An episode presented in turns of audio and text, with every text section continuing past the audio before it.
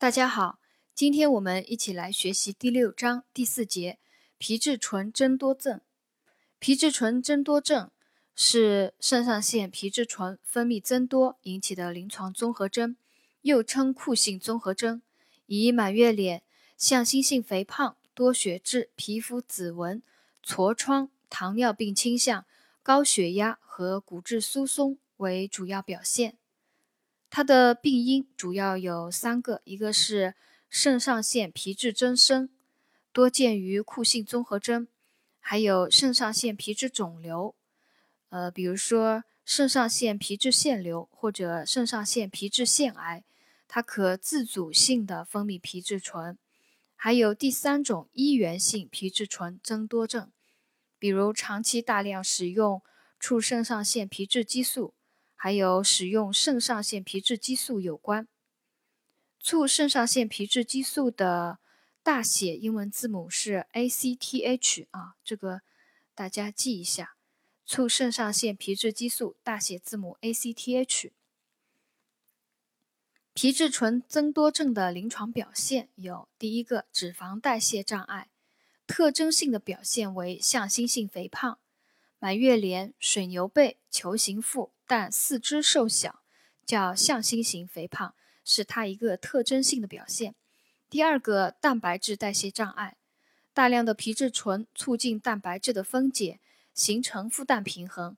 病人因蛋白质过度消耗而表现为皮肤肥薄，毛细血管脆性增加，呈现典型的皮肤紫纹。第三个是糖代谢障碍。表现为血糖升高，糖耐量减低。第四个，呃，电解质紊乱，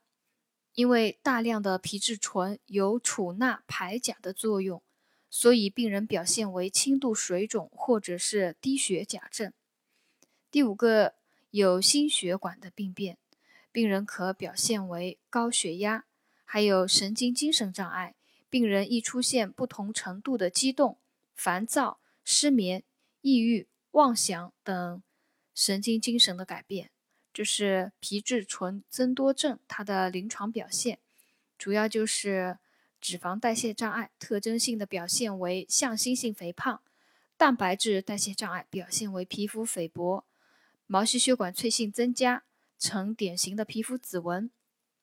糖代谢障碍表现为血糖升高，糖耐量减低；电解质紊乱表现为储钠排钾。病人可有轻度的水肿或者低血钾症，心血管病变，病人常表现为高血压，啊，因为轻度水肿也可以促进血压升高。还有神经精神障碍，病人可以出现不同程度的激动、烦躁、失眠、抑郁、妄想等神经精神改变。